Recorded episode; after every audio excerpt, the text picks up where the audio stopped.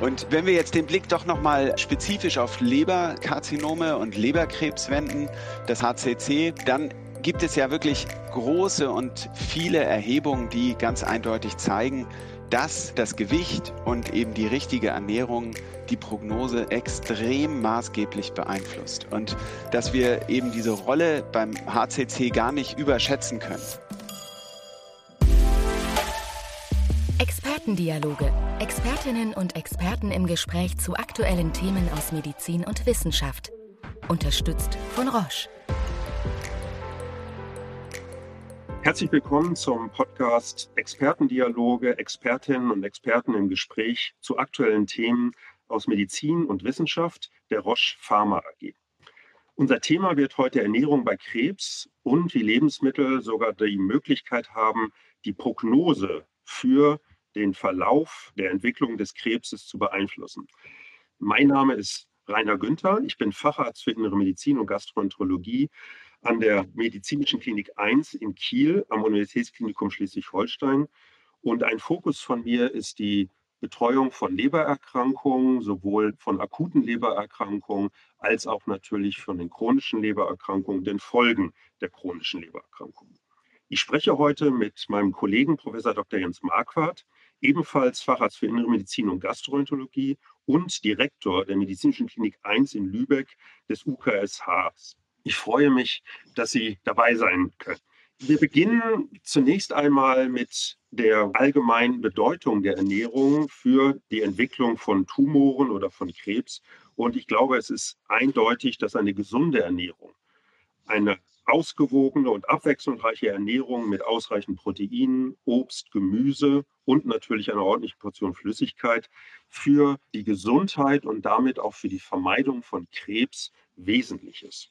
Aber Herr Marquardt, warum ist denn diese Ernährung für das Thema Krebs so von Bedeutung?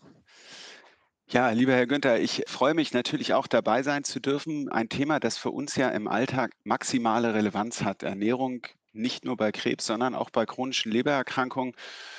Und aus meiner Sicht ist hier insbesondere tatsächlich zu unterstreichen, dass Patienten, die chronische Erkrankungen, Lebererkrankungen, auch Tumorerkrankungen insbesondere haben, per se mal sehr stark gefährdet sind, eine Mangelernährung zu entwickeln. Und dass hier insbesondere eben Wert darauf gelegt werden sollte, dass der Körper ausreichend Energie und ausreichend Stoffwechselprodukte angeboten bekommt. Und je bewusster die Ernährung durchgeführt wird, je besser wir die Ernährung der Patienten, die wir betreuen, begleiten, desto positiver wird sich eben auch die Erkrankung entwickeln. Und das gilt nicht nur für die Therapie, sondern das gilt auch insgesamt für die Prognose. Was können wir denn den Patienten überhaupt an die Hand geben? Was können wir denen empfehlen und wie können wir das ärztlich begleiten? Ich glaube, das wichtige Stichwort, was Sie genannt haben, ist die Begleitung. Also jeder denkt ja, er ernährt sich halbwegs gesund, wenn er jetzt nicht zu viel Fett oder andere bekannte gefährliche Substanzen wie Alkohol oder Nikotin zu sich nimmt. Aber gerade in der Situation, wenn schon andere Erkrankungen vorliegen, und das ist ja der die meisten von uns auch im Lebensalter irgendwann betreffen, dann wird man wahrscheinlich alleine nicht mehr die ganze Komplexität der notwendigen Ernährung wirklich begreifen können. Ich glaube, gerade im Kontext der Tumorerkrankung ist es wichtig, dass man auch einfach mal charakterisiert, wo der Patient eigentlich zum Zeitpunkt der Diagnosestellung steht und dass man nicht nur ein einziges Mal dieses Assessment des Ernährungsstatus macht, sondern dass man wirklich sequenziell den Patienten begleitet, immer wieder schaut, droht jetzt ein Mangel, ist vielleicht eine unzureichende Nahrungsaufnahme da, können wir irgendwas verbessern? Es gibt sicherlich Mangelzustände, die man auch mit Nahrungsergänzungsmitteln unterstützen kann. Aber das sollte vorher wirklich, wie Sie schon sagten, es sollte vorher analysiert werden.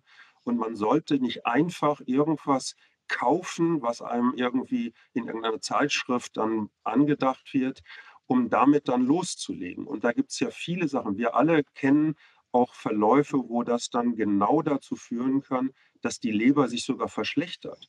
Weil teilweise Pflanzenprodukte, man denkt ja immer, Pflanzenprodukte sind was Gesundes, aber wir wissen alle nicht, wo diese Pflanzenauszüge wirklich herkommen. Wo sind die Pflanzen gewachsen? Auf welchem Acker sind sie gewachsen? In welcher Konzentration sind sie nachher wirklich in den Sachen, die man sich kauft, gerade wenn man das übers Internet bestellt? Und das sind alles so Fragen, die stellt man sich in der Situation nicht. Und deswegen ist es nochmal so wichtig, bitte zunächst mit dem Hausarzt das besprechen, mit dem Ernährungstherapeuten das besprechen. Eine Sache vielleicht, die mir besonders am Herzen liegt, wenn wir auf Tumorerkrankungen gehen, dieses Aushungern der Tumorerkrankung, das ist etwas, was in den aller, aller, allermeisten Fällen und insbesondere dann, wenn man es ohne Begleitung macht, das ist wirklich falsch. Die oberste Priorität bei Ernährung und Tumorerkrankungen ist, dass man sein Gewicht hält oder sogar es schafft zuzunehmen. Es sei denn, man bespricht es spezifisch. Die Begleitung ist das A und O. Und es müssen alle im Boot sein. Es muss der Hausarzt mit im Boot sein, es muss das Ernährungsteam im Boot sein, der onkologische Therapeut mit im Boot sein. Und dieses transsektorale Vernetzen und Absprachen untereinander mit dem Patienten, das ist wirklich etwas, glaube ich, was wir so als Zwischenfazit, also die Ernährung ist wichtig und sie muss eine besondere Priorität während dem Verlauf und der Therapie eines Tumors haben. Ich glaube, das kann man absolut so als Zwischenfazit erstmal so festhalten. Richten wir vielleicht die Aufmerksamkeit mal Richtung Leber und dem hepatozellulären Karzinom. Können Sie da vielleicht einmal kurz erläutern, wie besonders die Situation ist und warum das so ist und was man vielleicht machen kann?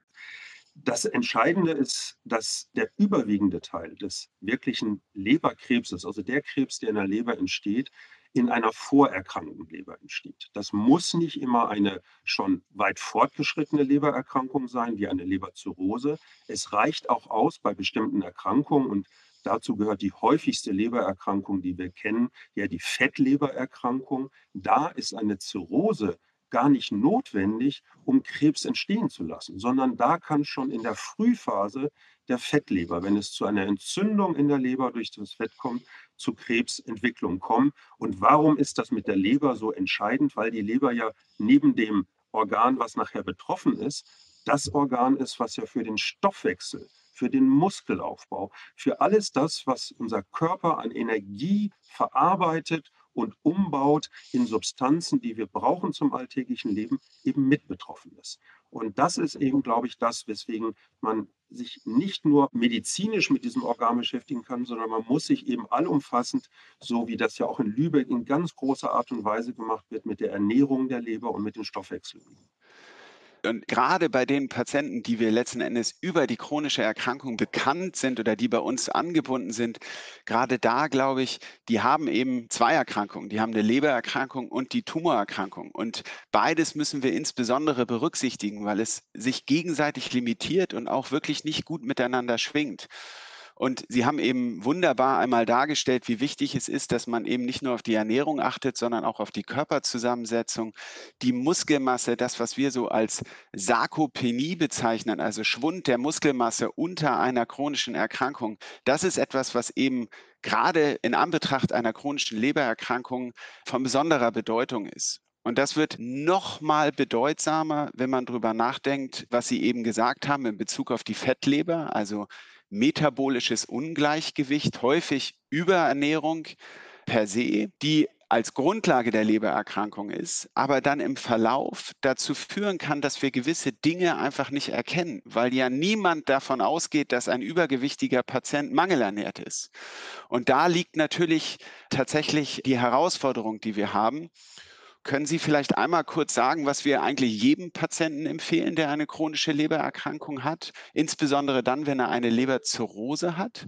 Das gilt Gott sei Dank ja mittlerweile für alle übergeordneten Leitlinien, die in den letzten Jahren entwickelt worden sind, dass man immer sagen muss, dass jeder, der eine chronische Lebererkrankung hat, sich regelmäßig, und das ist das Mindestmaß, ist dann halbjährlich untersuchen lassen muss, sowohl bestimmte körperliche Untersuchungen, Laborwerte, aber vor allen Dingen eben die Ultraschalluntersuchung, weil wir heutzutage ja mit den Ultraschallgeräten nicht nur das Äußere der Leber gut beurteilen können, sondern wir können ja teilweise die Zusammensetzung, wir können den Fettgehalt messen, wir können die Festigkeit, also die Vorstufen auch der Leberzirrhose messen. Und wir können neben den Laborwerten auch mittlerweile mit Ultraschall auch Entzündungsaktivitäten messen, die wir teilweise gar nicht mit den Laborwerten sehen. Das kann jetzt nicht jeder Hausarzt mit seinem Ultraschallgerät, aber es gibt garantiert in der näheren Umgebung, und Ihr Hausarzt kann Sie darüber immer beraten, einen Spezialisten, der sich darauf auch konzentriert hat und der entsprechende Geräte auch zur Verfügung hat.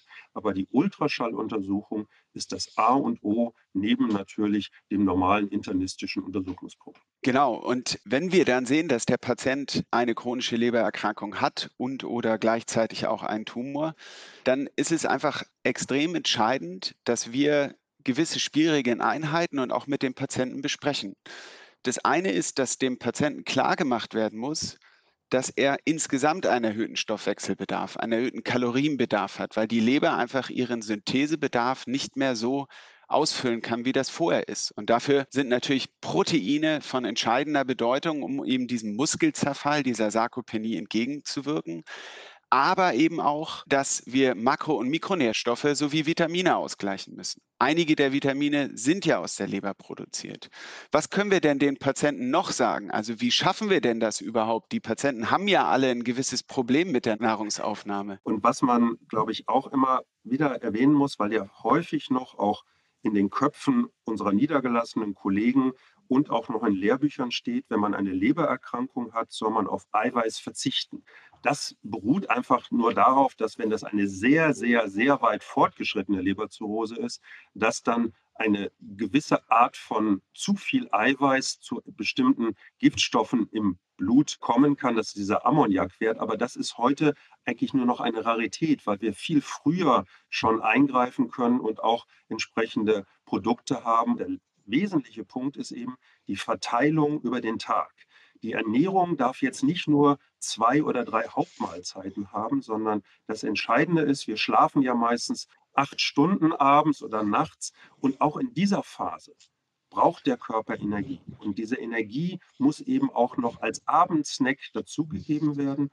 Wir empfehlen unseren Patientinnen und Patienten immer, wenn man sowieso nachts mal raus muss zur Toilette, einfach auf dem Nachttisch einen kleinen Energieriegel oder ein Schälchen Quark sich hinzustellen und dann sozusagen im Halbschlaf nochmal einmal reinzubeißen oder einen Löffel Quark zu nehmen, um eben diesen Energiebedarf, den der Körper hat, wirklich mitzunehmen. Und man kann das so als Beispiel sagen. Ein Patient mit einer Leberzirrhose, der einen Tag nicht vernünftig Nahrung zu sich nimmt, ist in demselben Zustand wie ein Gesunder, der drei Tage komplett hungert.